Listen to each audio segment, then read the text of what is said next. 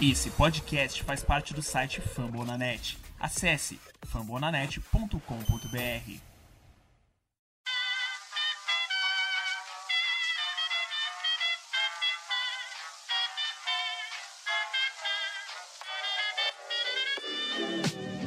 Mais uma rebatida forte. E ela tá fora daqui!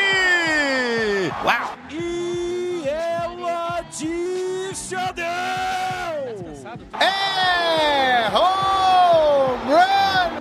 Aquele abraço.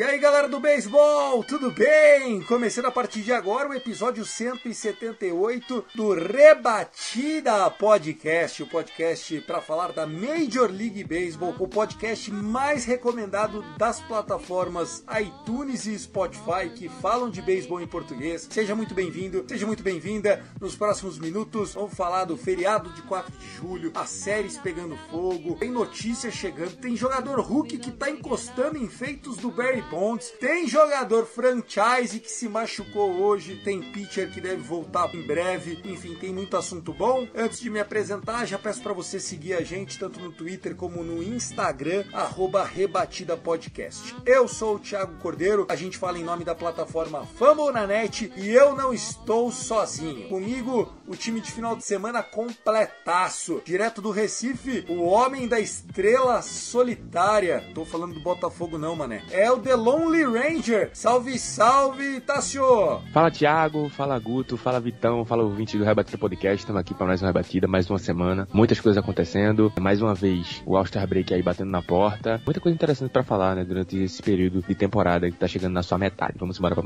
mais uma rebatida. Quem mais tá com a gente? Vitor Silva, o arroba BirdlandBR. Salve Tiagão, Tassinho, Guto que vai se expressar daqui a pouco. Bem-vindos e bem-vindas ouvintes aqui do Rebatida Podcast. Pois é, bem, bem colocado, o All-Star Game está chegando é, daqui a duas semanas, para sermos mais exatos. Já vai ser aquele, aquela famosa pausa, né, da temporada para a segunda metade, entre aspas, porque muitos times farão é, o seu jogo 81 já nessa próxima semana. E temos muitos assuntos, assuntos legais para tratar por aqui, porque a temporada está só esquentando.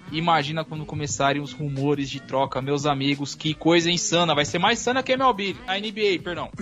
com certeza. O nosso querido Yankees Brasil, Guto Edinger. Guto, se o Neymar jogasse beisebol, já ia sentir uma lesãozinha para voltar pro Brasil passar uns 15 dias. É sim ou é lógico? Seja bem-vindo, irmão. Fala Thiago, Vitão, Tasso, galera de casa. Muito provavelmente ele já estaria no Brasil neste momento. Já, já sentindo um hamstring. um probleminha ali. Ou, ou ele fingiu uma concussão, né? Ou algo do tipo. Não, enfim, tô com dor de cabeça. Pronto. Tá aí, é isso aí. É verdade. Bom, então é isso. O time tá cheio. Eu, Thiago, do arroba Cast Dodger, junto com essa galera animada. A gente chega na edição dela. Luke Zanganelli. Valeu, Luke. Muito obrigado mesmo. E também com a gente, a coordenação é do nosso Danilo Batista, o CEO do Fumble na Net.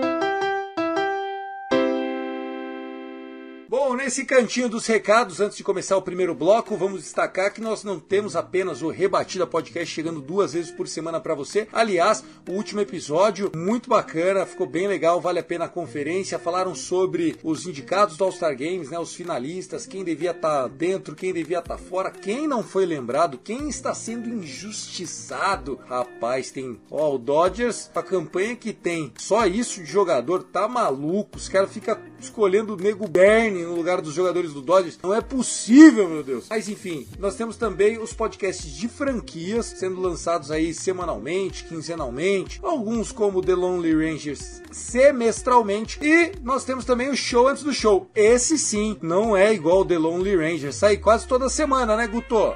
É, exato, né? A gente tá com, com o Yankee aí. Eu tô um tempinho sem gravar porque foram dois seguidos e aí como o Yankees pegou uma sequência aí sem day off, com muita coisa para fazer, inclusive vou até deixar que não é sobre beisebol, mas a gente bateu um bate-papo, teve um bate-papo bem legal com o Paul Bretto na semana passada, que é um insider americano que cobre o Green Bay Packers. Então, se você quiser ouvir lá no Lambeau Leapers também, foi muito bacana. Amanhã a gente, eu vou gravar o Yancast, vai ter um produtinho novo chegando pra vocês, então bora lá. E também, né, deixar aqui claro que o show antes do show tá todo vapor, que é o nosso spin-off aqui do Rebatida, pra falar de Minor League, de college e a gente tá pertinho do nosso modo. Vamos lá. Então, ficou o cantinho dos recados na edição de Luke Zanganelli. Agora sim, começou Rebatida.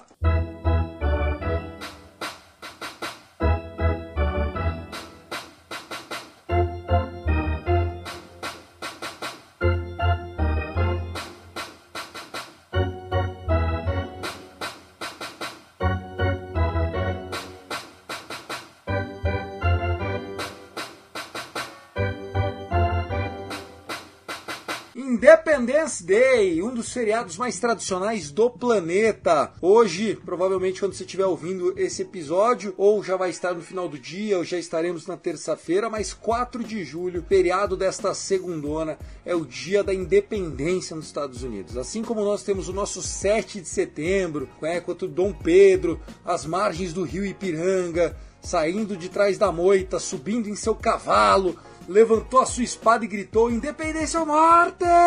Foi num 4 de julho que o povo americano também conseguiu dizer tchau, né, para os intrusos, né, para os ingleses, para os franceses, enfim, venceu ali as suas as suas tenuidades e se declarou um país livre e independente. Lá nos Estados Unidos, o 4 de julho é basicamente o feriado do beisebol. Por quê?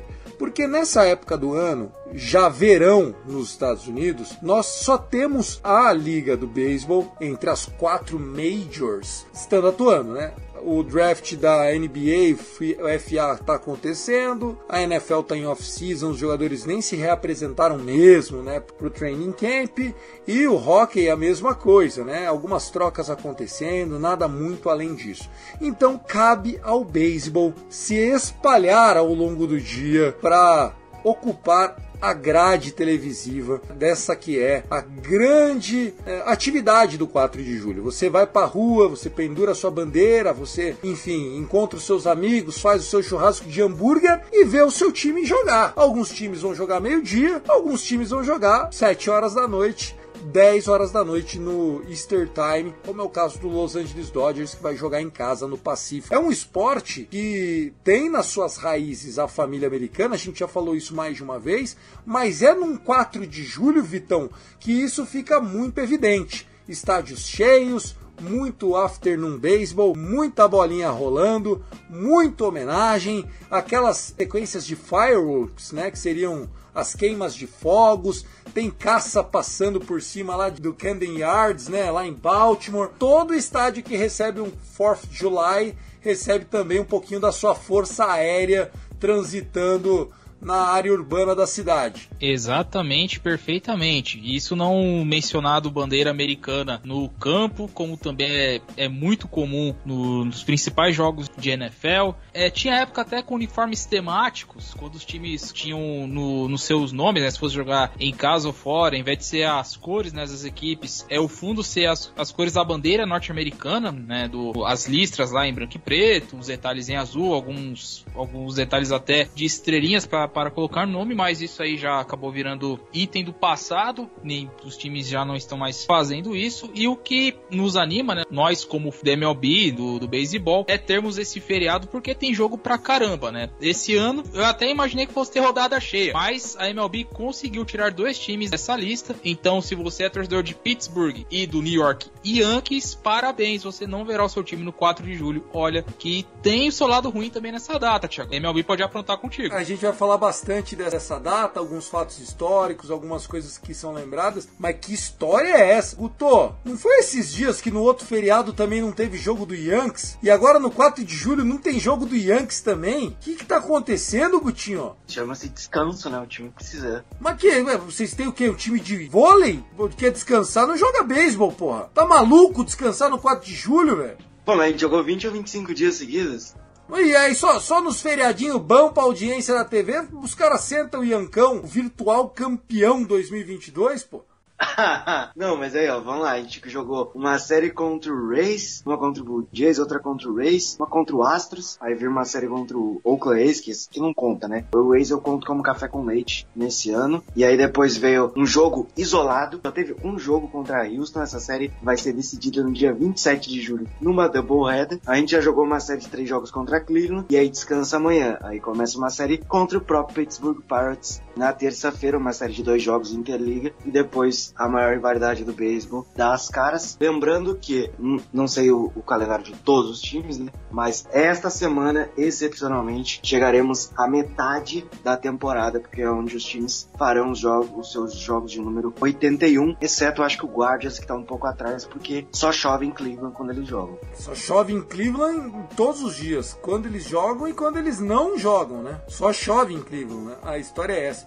Agora, um estádio bonito para receber jogo é o Globe Life Field, porque o morador ali do Texas, ele gosta de fazer essa festa. E aí eu fui pesquisar e os caras me tiraram o jogo de Arlington. Não é possível, tá assim, ó. Os caras tão cuspindo, ó.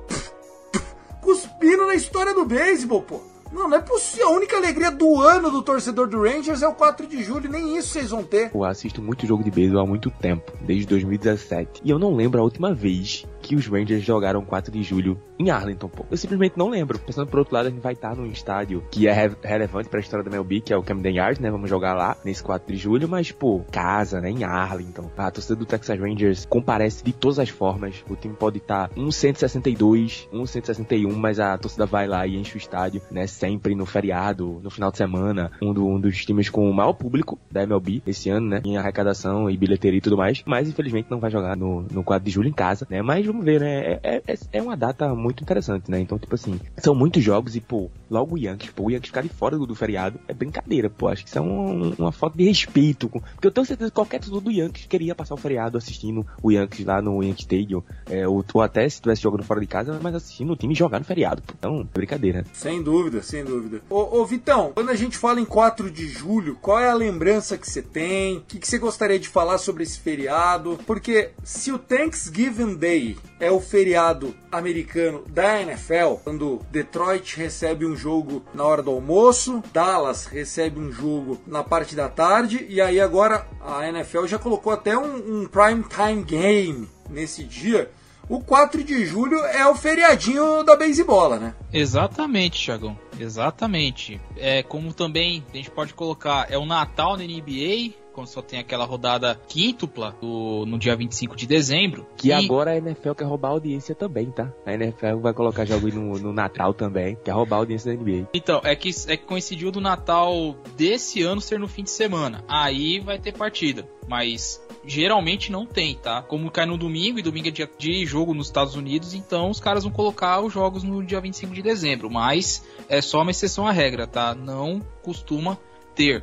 Agora, quanto às, às, lembranças que eu tenho de 4 de julho, olha, cara, assim, do que eu vivi, eu não vou ter tantas assim, não, principalmente com, com o Orioles. É porque quando eu citei no começo a questão do, do dos uniformes especiais, foi no jogo que eu tenho lembrança de ter visto isso, que foi no, foi no Interliga até, contra o Milwaukee Brewers, jogo no, acho que é American Family Field, né? Que mudou o nome do estádio. Aliás, que absurdo essa história, ficar mudando o nome cada três anos o cara muda de nome. Pô. Camp Nou agora tem patrocínio no estádio, né? Então, se até o Camp Nou se rendeu, então que tirar os outros estádios do mundo afora, né? Tá complementando a informação que o nome é Miller Park, que é o nome da cerveja, só que também dá, o outro patrocinador é o American Family Field. Então, das duas uma, você chama por um patrocinador ou você chama pelo outro. Zé escolhe. É, no circo da MLB, o palhaço é nós. E o, e o Rob Manfred, óbvio. Não, esse aí é, esse é fora da curva. Mas, enfim, lembrança que eu tenho do que eu acompanhei foi esse jogo contra o Milwaukee Brewers. Se não falha memória, acho que foi 2017. O Orioles acabou levando uma cacetada nesse jogo, né? Pra variar que o time tava bem oscilante naquela época. E eu tenho a lembrança forte por causa dos uniformes, né? Tanto o Milwaukee quanto o Baltimore, com as, a figura da bandeira americana nos uniformes e tal. Acho que foi a única vez que eu vi uma camisa cinza, Tiagão, que eu gostei. Que você tinha as letras lá com, com, o desenho da bandeira americana e tudo mais. Até os bonés também, dos, dos logos também, com o fundo da bandeira americana.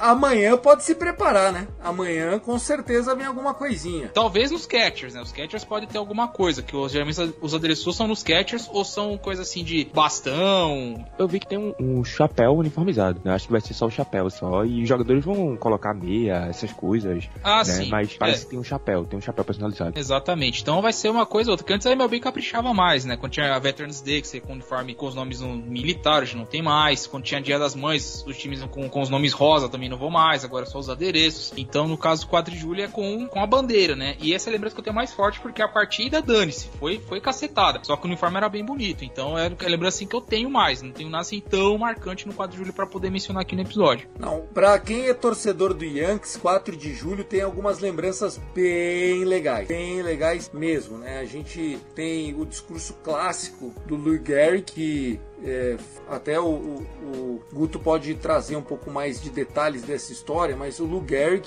que é um, é um monstro, uma lenda, ele foi diagnosticado com uma doença e aí ele teve que abruptamente se aposentar. Ele tinha 36 anos. Fazia duas semanas que ele estava recém-afastado. 4 de julho ele sobe lá em campo porque o Yankees resolveu aposentar a camisa com ele ali. Não foi pro Hall da Fama, ele não parou de jogar. Não, duas semanas depois que já tinha anunciado que ele ia aposentar, já num 4 de julho aproveitaram o dia 4 para aposentar a camisa 4. E aí ele fez no meio do gramado um discurso, botaram um palanquinho lá, microfone, todo mundo chorou. Foi um dia assim da história do Yankees muito lembrado, né? O número 4 do Lou Gehrig foi aposentado. Também num, num 4 de julho, Dave Riggett fez um no-hitter num 4 de julho contra o Boston Red Sox. Gutinho, eu não tava vivo na época, mas imagine a alegria num 4 de julho meter um no-no no Boston, no Yankees Stadium. Ah, tem que comemorar, hein, meu? Exato, 4 de julho de 1973, a última vez que o Yankees tinha conseguido um jogo sem rebatidas foi o jogo perfeito do Don Larsen na World Series de 1956. O único jogador até hoje a ter arremessado um jogo perfeito numa World Series, né? Vocês devem pensar, quão difícil é arremessar um jogo perfeito. Na World Series, então, é um feito que só ocorreu uma vez e foi um arremessador do Yankees. Mas sobre o Lou Gehrig, o discurso dele rodou o planeta, né? Quem não conhece, é só procurar no meu perfil, eu lancei o discurso dele no dia que é o dia do Lou Gehrig na Major League Baseball, né? E aí, se vocês quiserem, é só procurar lá. Todo dia 4 de julho eu dou retweet nessa trade, eu atualizei ela recentemente. O discurso é bem legal, é como ele explicando o que, que aconteceu com ele, por que que ele tá parando de jogar. É, qual que é a doença que ele foi diagnosticado? Era alguma, alguma coisa meio séria, tanto é que ele morreu disso depois, né? É a ela, escle- esclerose lateral amiotrófica. Ah, é ela, é isso mesmo. Que a sigla em inglês é ALS, né? Isso. E aí ficou também conhecida como doença de Lou Gehrig por causa dele. Porra, uma doença degenerativa num atleta. Tá certo que atleta nessa época tá assim, ó, bebia mais que o Vampeta no auge. Né? Então, assim, os caras eram uma vida meio mundana. Mas olha só, Tassio, sobre fatos históricos de um 4 de julho. Em 1985, num 4 de julho, tava rolando um New York Mets contra Atlanta Braves. O jogo teve dois rain delays em Nova York. Acabou na 19 entrada. Foi 16 a 13 no placar. o jogo acabou 3h50 da manhã, horário de Nova York. E na 18 entrada, quando o jogo já estava acabando, entrou de pinch hit um reliever pitcher chamado Rick Kent, que na carreira era 0,60 de hitting. Ou seja, tinha rebatido uma, duas vezes na vida. O maluco meteu um home run para empatar o jogo e levar pra 19. Aí eu te pergunto, quem aguenta ver um jogo desse? Eu acho que a- a- o pessoal que foi pra esse, pra esse jogo aí teve o pior feriado da vida. O cara foi embora de raiva. Na segunda rain delay, se o cara não foi embora, merece se fuder e ficar lá até 4 horas da manhã vendo o jogo. Poxa, esse jogo foi em Cleveland? Por que, porra? Não, não, foi em Nova York. Nova York é bom de chuva também, pô. Porque meu irmão, o cara, não, vou passar o feriado aqui pra me divertir, né, com a minha família, vou vou levar os moleques. Cara volta 4 da manhã pra casa. Tem- Não, não tem como, não tem como. Deve ser insano isso aí. Não, e o mais legal, e o mais legal é que, olha que gênio, Vitão. Tava programado um- uma queima de fogos depois da partida, tá? E aí, acabou o jogo, 4 e 1 da manhã. O que, que o gênio do estagiário fez? Acendeu a porra toda De madrugada. de madrugada. 4 e 1 da manhã, o pau torou no 4 de julho em Nova York. Porque se eu paguei pra ver um firework e tô aqui até essas horas, Agora que eu quero ver essa desgraça. Você acredita nisso, meu? Jesus amado. Tá vendo? Isso é beisebol raiz, moleque. Se eu fosse esse cara, na 12 segunda entrada eu tava soltando os fogos, pegando minhas coisas e indo embora pra casa. pô. Porra, e cair vocês Deu uma da jogo, manhã, tava- se foda, eu vou Porra. embora nessa merda. No meio da 12 segunda, aproveitava, tu, tu, tu, tu, tu, estourava tudo e ia embora pra casa.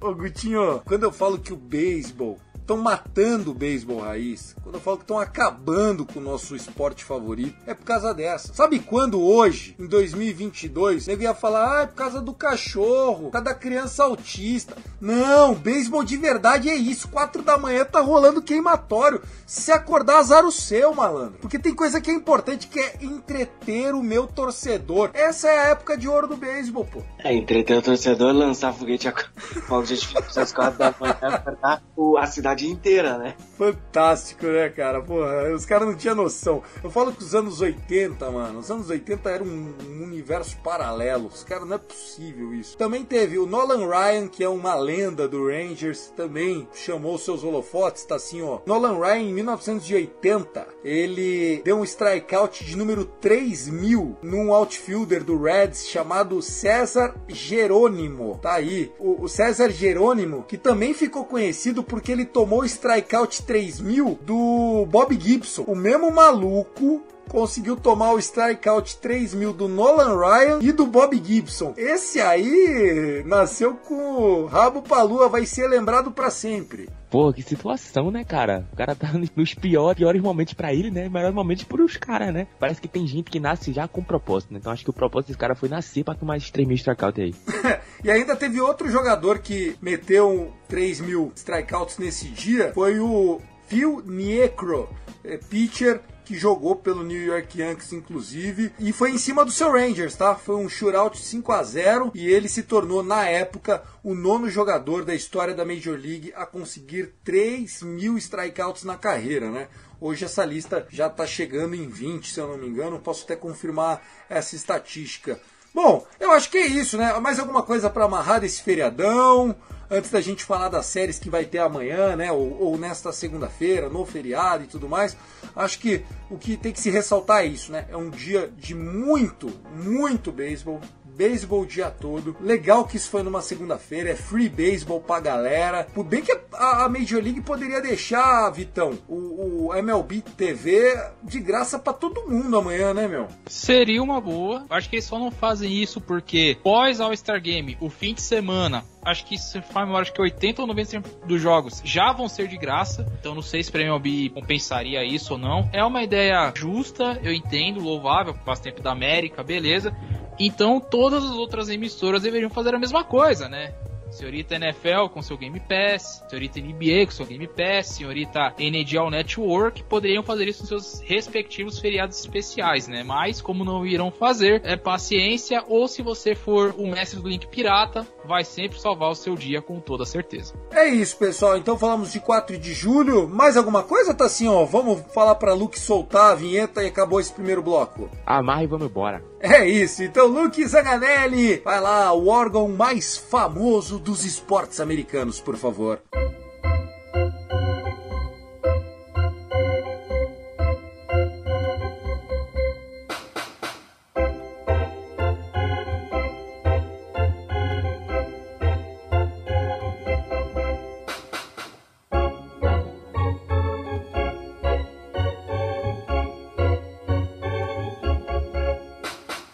Começando esse segundo bloco, vamos trazer algumas notícias antes de falar das séries. Tem Hulk chamando a atenção de geral. É, meu amigo. Outra time bom para revelar talento, hein? Julio Rodrigues, o rookie do Seattle Mariners, fez uma, uma coisa fantástica nesse final de semana. Ele, nos seus primeiros 79 jogos na Major League, né? Lembrando que alguns jogos ainda ele jogou ano passado, o restante esse ano. Em 79 jogos, ele atingiu a marca de 13 home runs, 15 duplas e 20 stolen bases, bases roubadas. E o único jogador que conseguiu ter pelo menos 13 home runs, pelo menos 15 duplas e pelo menos 20 stolen bases também em 79 jogos foi um tal de Barry Bonds. Na época, o Barry Bonds ainda jogando pelo Pittsburgh Pirates. É pra tudo isso mesmo, Guto? Quando a gente fez a preview do Book of the Year, das coisas da Liga Americana no Rebatida, que foi eu, o Vitão aqui, o Felipe,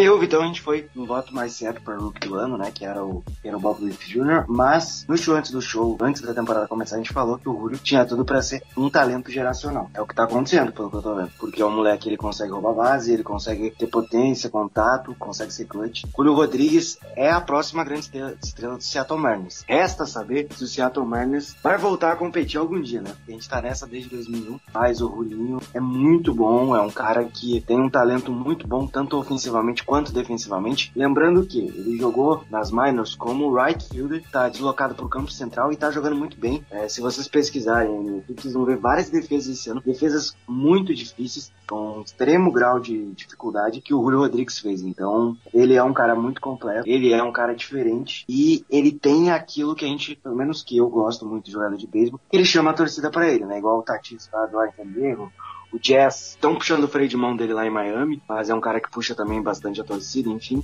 O Julio Rodrigues é isso, ele é um, um showman, é um cara que chama a torcida. Pena que o Mariners ainda tá quase beirando 50%, não deve chegar aos playoffs, mas o Julio Rodrigues deve ser o novato do ano na Liga Americana. O que, que você tá achando desse menino? O, o show antes do show falou de Julio, de Julinho, antes dele subir, né, Vitão? Falou, era um dos prospectos que mais chamavam, mais chamava atenção já no fim do ano passado. Abriu o ano como número 3, a maioria das listas é especializadas. Ele até com qualquer outro calouro demorou para engrenar, mas também depois que engrenou um abraço, tanto que aí já tem até os, as estatísticas comparando com uma das lendas do, do esporte que Barry Bonds. Essa uma semana eu assisti mais de perto, né, que teve Baltimore e Seattle. Realmente, cara, ele jogando é diferente. Pra você ganhar dele na rebatida, você tem que ser uma rebatida perfeita. Tem que ser home run, tem que mandar a bola muito longe dele, porque se ele tiver alcance, ele vai pegar. E ele tem a força para mandar a bola no segundo anel de arquibancada, rouba a base como ninguém, tanto que se ele não é o líder da liga, é um dos líderes da liga nesse quesito. Então, um jogador que tá entregando aquilo que se prometia dele. É o principal favorito a ganhar o calouro do ano, com sobras, não sei que aconteça algo assim muito extraordinário na segunda parte da temporada para mudar essa, esse pensamento, mas hoje não tem nenhum calouro jogando igual o Julio Rodrigues está jogando e essas estatísticas só comprovam o quanto que esse menino é especial. Assim, ó, me assustou, hein? Jogador que aparece na mesma frase que o Barry Bonds, uma lenda, uma lenda Barry Bonds, injustiçado Barry Bonds, o maior slugger de todos os tempos da Major League Baseball, mas que não tem talento para entrar no Hall da Fama. Se continuar assim, podemos falar Julio Rodrigues vi jogar, tá assim, ó. É um jogador que faz raiva, faz raiva no sentido assim de você jogar contra. Lógico, os, os Rangers jogam muito com o Seattle, observa isso o tempo inteiro. O garoto simplesmente ele corre em ground out pô. Sabe quando o cara rebate uma, uma ground out e o jogador vai simplesmente só na cordialidade lá na manha, indo em direção à primeira base? Não, ele corre, pô. Ele corre mesmo, entendeu? Ele corre em tudo que é bola, pô. E chega em base, é rouba base, é rouba a terceira base, é rouba o plate. Então é um cara muito esforçado, ele está sempre é, o tempo inteiro querendo com vontade de jogar. É um jogador que qualquer equipe gostaria de contar.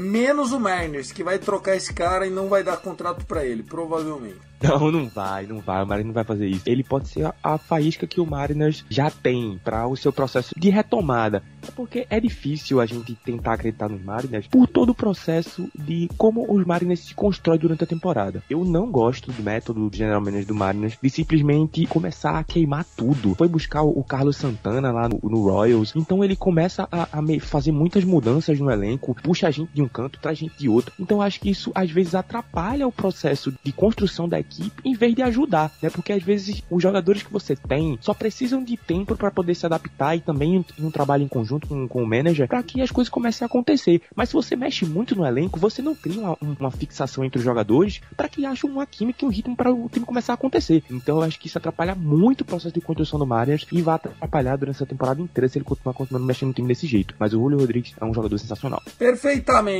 Outra notícia de outro jogador geracional, outro jogador sensacional. Infelizmente, a gente acabou de receber a informação de que Juan Soto, com certeza um dos quatro a cinco melhores jogadores da atualidade, pound for pound da Major League Baseball, está lesionado. Parece que a lesão pode tirar ele por mais do que 10 dias, por exemplo. Quem confirma essa? Você, Vitão? Confirmo, Tiagão. Lesão na coxa. Aconteceu que ele, depois de fazer uma defesa na, hoje no jogo contra o Miami Marlins, teve que sair de campo né, com ajuda e vão fazer o exame de ressonância magnética para definir, para descobrir, na verdade, qual que vai ser o grau da lesão camisa 22 de Washington. Lembrando que nessa semana, quando estamos gravando este episódio, ele, junto com seu empresário, recusaram uma oferta de renovação do Nationals de 10 anos por mais de 350 milhões de dólares. Como é que alguém recusa 350 pau? Bom, eu não sei, eu acho que ele quer receber mais do que o Trout recebe em Los Angeles, por exemplo. Então o cara fala assim, pô, eu tô novão, eu quero receber igual os caras grandão recebem também, pô, pra mim 350 não dá.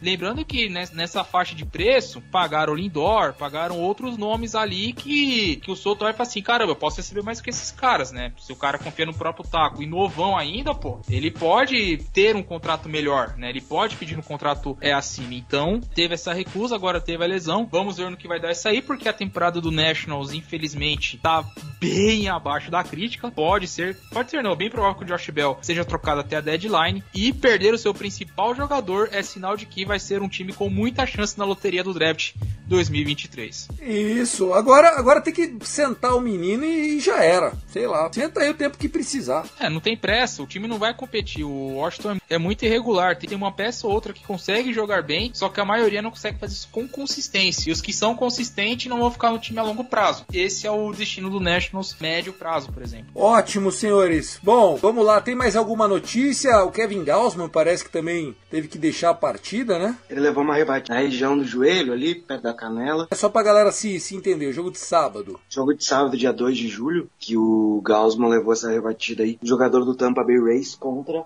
o Blue Jays lá em Toronto. Ele saiu do jogo bem cedo, na segunda na terceira entrada. Foram feitos raio-x, no diagnosticou na área de grave, e ele deve perder um start só, que é o da próxima semana. Depois já deve estar de volta. Então não é uma perca tão grande para um time que está brigando nesse momento pelos playoffs. Lembrando que quatro dos cinco times da Liga Americana Leste nesse momento estão indo aos playoffs, e todos esses quatro têm recorde positivo jogando em casa. Perfeitamente, senhores. Vamos falar um pouquinho então das séries que aconteceram nesse final de semana. Tivemos o Dodgers quase varrendo o Padres, né? Tinha vencido na quinta, na sexta, no sábado, estava vencendo por 1 a 0 até a nona entrada e o Kerr Kimbrough com a sua terceira blow save do ano. Kimbrough tá com ERA de quase 5, vive um drama. O pen do Los Angeles Dodgers, o Dodgers que recuperou a primeira colocação geral da National League, passando a campanha do New York Mets, né? O Mets que teve esse final de semana uma série contra o Texas, perdeu um dos jogos. O Dodgers ainda tá na frente no quesito aproveitamento. Outra série que foi um pouquinho atrapalhada por conta da chuva foi o Cleveland Guardians, teve double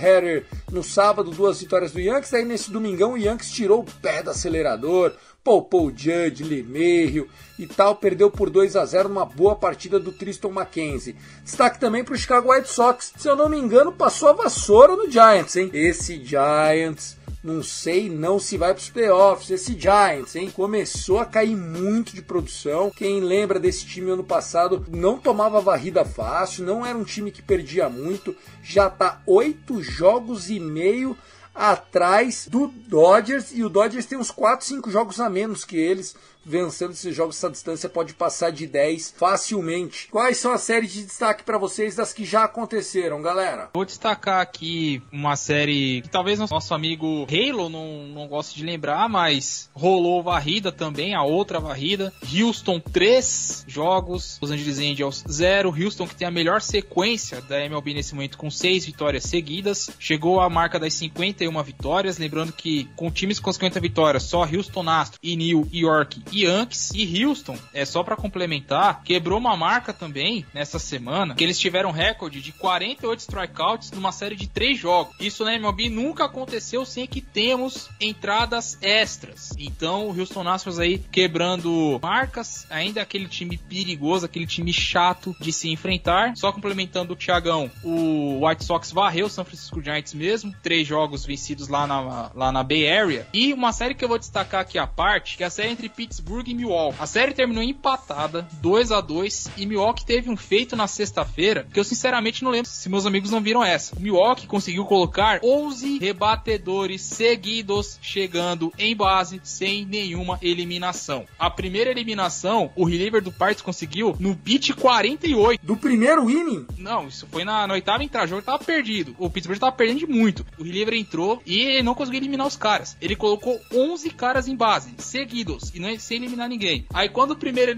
foi eliminado, o estádio veio abaixo. Falou assim, caramba, até que enfim eliminamos alguém. Só já, já tava 17 a 1 a partida para Milwaukee. O jogo acabou 19 a 2, então teve essa sequência aí infame para o, para o lado do Pittsburgh Pirates, porque meus amigos, colocar 11 corredores seguidos em base sem eliminar ninguém é uma arte para pouco. Sem dúvida nenhuma. Guto Edinger, me conte, meu irmão, qual é a série que você quer destacar aqui pra galera que tá na audiência do nosso Rebatida Podcast? O que, que você destaca do que aconteceu esse final de semana? São duas séries. Primeiro eu quero parabenizar o Felipe Martins e o Boston Red Sox por quase ser varrido pelo Chicago Cubs, né? Time esse que foi varrido pelo Yankees. Realmente foi uma série complicadinha, mas a gente varreu. O, o Red Sox ganhou o jogo de hoje em 11 entradas. Então, além de perder os dois primeiros jogos da série, sendo que o primeiro perdeu de virada por 6 a 5 hoje conseguiu ganhar nas entradas extras por 4 a 2 E ontem o Chicago Cubs venceu por 3 a 1 também. É, detalhe, é, destaque pro Alec Mills, que deixou o jogo após 12 ou 13 arremessos com uma lesão no pé. O Alec Mills que anotou um no-hitter na temporada de 2020, né? Então fica aí o destaque do arremessador. E outra série muito agitada, muito divertida, foi Tampa Bay Rays e Blue Jays. Toronto Blue Jays. O Blue Jays ganhou o primeiro jogo na sexta-feira e ontem teve uma doubleheader que é nem o Yankees. O Yankees jogou dois jogos ontem contra o Cleveland, só que essa doubleheader foi remarcada aí de outra série. E aí na sexta-feira o Rays perdeu de 9 a 2 e depois não perdeu mais,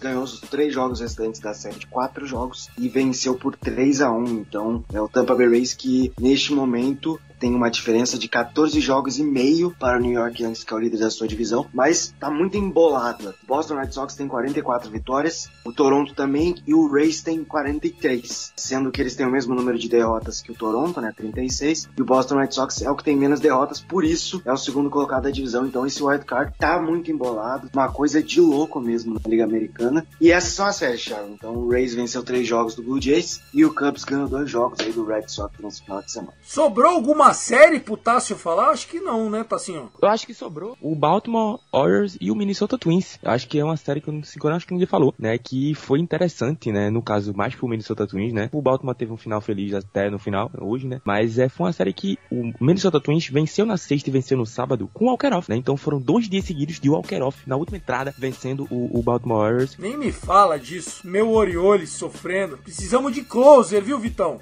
É uma vergonha que tá acontecendo. Tá, como é que é? É, é, é salário em dia, porrada em falta, porra. Brincadeira, absurdo. O Warriors poderia ter varrido essa série, né? Porque perdeu dois jogos na sexta e no sábado por Alkeroff. E hoje, né, conseguiu se redimir, né? Com direito a back-to-back -back de Trey Mancini e Ryan Mountcastle. Pra mim, outro destaque também vai pra Atlanta Braves e Cincinnati Reds. Atlanta Braves podia ter se mantido na perseguição aos Mets com dois jogos e meio. Conseguiu empatar uma partida na entrada que perdia por 3 a 1 Conseguiu um home run empatou o jogo. Conseguiu conseguiu uma corrida, depois conseguiu um home run que empatou o jogo, deixou 3 a 3 mas na parte baixa da nona encheu as bases pro Cincinnati Reds e perdeu o jogo por 4 a 3 Então os Mets que venceram os Rangers Roses e o Atlanta perdeu, então a diferença da divisão leste da Liga Nacional voltou a ser de 3 jogos e meios para os Mets. Perfeitamente. Vamos lá, então já vamos seguir aqui nesse segundo bloco. A gente já tá com mais de 40 minutos de episódio. Já vamos para as séries que começam nesta segunda-feira. Como já trouxemos na primeira parte desse episódio, só não jogam nesta segunda segunda-feira, feriado de independência americana, os times do New York Yankees, conhecido também como o futuro campeão da World Series 2022, ninguém tira a 28ª do Broncos, e o time do nosso chefe, o time do chefinho, o Pittsburgh Pirates, né? O time do Danilo. Um abraço pessoal do Rádio Pirata, o podcast do Pirates. Mas fora isso, nós temos a partir do meio-dia o Miami enfrentando o Washington Nationals em DC, né? Afinal, a independência dos Estados Unidos. Nada mais americano do que fazer a abertura da rodada meio-dia lá em DC, com certeza vai passar uns, uns F15 lá, sei lá, eu ia falar F5, mas isso é comando de computador. Uns caça lá, Vitão, algumas coisas vão passar lá em cima. Depois nós temos às duas horas da tarde o seu Baltimore, o nosso Baltimore, o Oriolão recebendo o Texas Rangers, o Cleveland Guardians visita o Detroit Tigers também às duas horas, o Boston Red Sox que vinha bem, vinha bem, e aí como contou o Guto, deu umas derrapadas, pega o empolgado Tampa Bay Rays que varreu o Jays, Tampa Bay Rays varreu o Toronto Blue Jays fora de casa, o Boston tem que acordar. Senão aquela gordura que eles criaram em junho vai embora em julho rápido. É igual o regime de gordo. Você ganha numa semana, perde 2 quilos, recupera tudo rapidinho. Chicago Cubs pega o Milwaukee Brewers a 5 e 10, mesmo horário de Kansas City Royals contra o Houston Astros. O Houston Astros, não olhe agora, já é a segunda melhor campanha da Major League Baseball vem jogando o fino da bola, ganhou hoje do Angels na nona entrada, mas convenceu, né? Mais uma varrida do Houston Astros que vai se distanciando na sua divisão oeste da Liga Americana. O Arizona Diamondbacks faz o clássico de divisão contra o São Francisco Giants às 7 horas, mesmo horário ali do Cincinnati Reds recebendo o New York Mets, San Diego Padres recebendo o Mariners e o, o segundo jogo dessa doubleheader entre Detroit Tigers e Cleveland Guardians, ou seja, 4 de julho de doubleheader em Detroit, meu Deus, que loucura!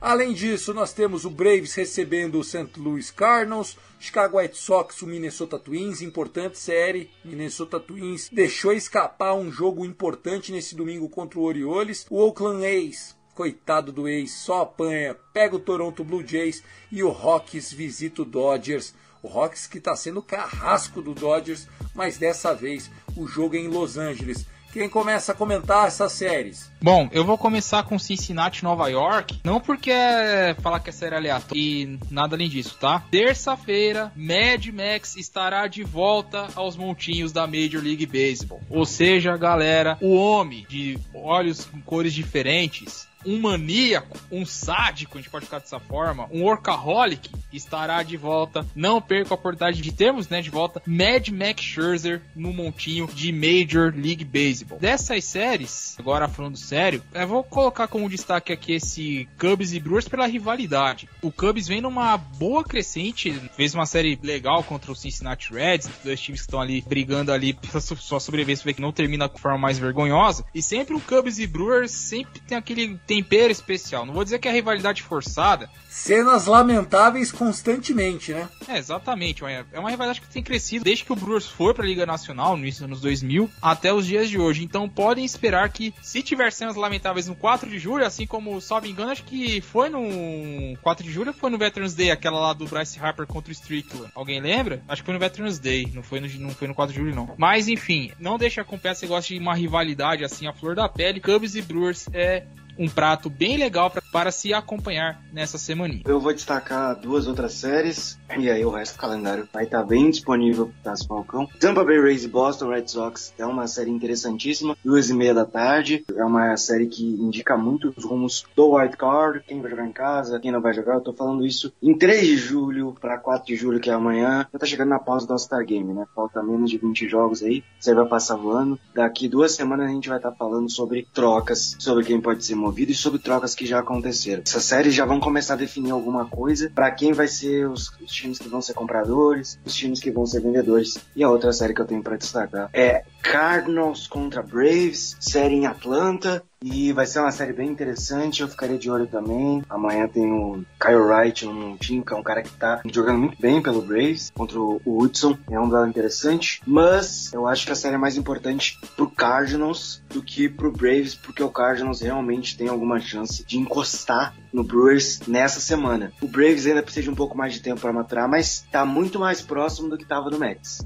O Mets nesse momento tá com uma campanha 49-30, o Braves tem uma campanha 46-34. Não é tanta coisa de diferença, dá para chegar, então é uma série que eu ficaria de olho pros rumos tanto da divisão central quanto para a divisão leste. Engraçado o, o Guto Edinger citar o Tampa Bay e o Boston. Até porque ele vai estar amanhã, né? O Yankees feriado, né? O Yankees vai estar de folga. Ele vai estar lá, o Yankees, né? No seu alto trono, com a sua gigantesca vantagem de divisão, vendo seus subordinados se matarem pela segunda colocação da divisão leste da Liga Americana. Eu acho que o meu destaque vai, né, para essa semana, para Seattle, citar o Seattle novo, Seattle versus San Diego Padres. San Diego Padres que vem numa sequência muito meio muxuruca. Tava bem, né? Aí nos últimos 10 perdeu 7. E ganhou somente três. E o Seattle que tá nesse processo de voltar a engrenar, né? Nesse momento é o segundo colocado da divisão oeste da Liga Americana e tá tentando chegar nos 50% e vai ter um confronto pau a pau com esse San Diego, então tem tudo para ser uma série bem interessante. O San Diego quer voltar a encostar novamente nos Dodgers, né? Que já abriu três jogos e meio. Esse Atlanta Braves e St. Louis Cardinals, junto com esse New York Mets e Cincinnati, pode ser pro New York Mets uma oportunidade de abrir novamente uma vantagem sobre os Braves, enquanto os Braves são um adversário muito difícil que é os Cardinals. Mas também tem tudo a cara de os meios do, do Mets conseguir entregar um ou dois joguinhos pro Cincinnati também. O Cincinnati também jogou duro com os Braves, né? Pra render pros Braves, então tem tudo para ser aquele negócio que os Mets adoram fazer. Perfeitamente, senhores. Eu vou trazer aqui com muita alegria esse 4 de julho. É, confesso para vocês que eu, eu sou tarado por beisebol, eu adoro jogos à tarde, gosto de, de botar dinheiro, de apostar, de ficar assistindo. Acho que vem muito jogo legal. Não é ficar puxando o saco mais uma vez aqui do, do Baltimore Orioles, mas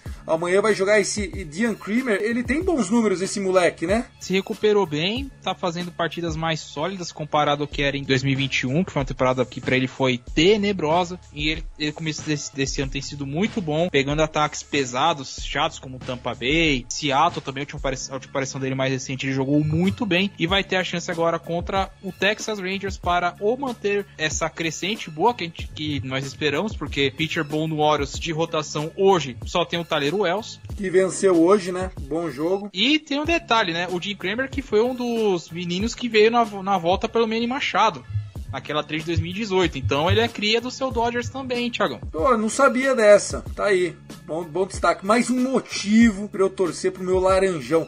E ó, o jogo que eu acho que é o melhor jogo da tarde é esse Tampa Bay Rays contra o Boston, né? Jogando no Fenway Park. Sempre uma festa muito bonita lá em Boston, nos 4 de julho. É, lá na Nova Inglaterra, né? E, em Massachusetts, eles sempre valorizam muito 4 de julho. Então, para quem gosta de pregame e tal, lá pelas 1h45, 10 para as 2, já começa a pôr lá nesse joguinho. A MLB TV talvez abra a transmissão mais cedo para quem é assinante.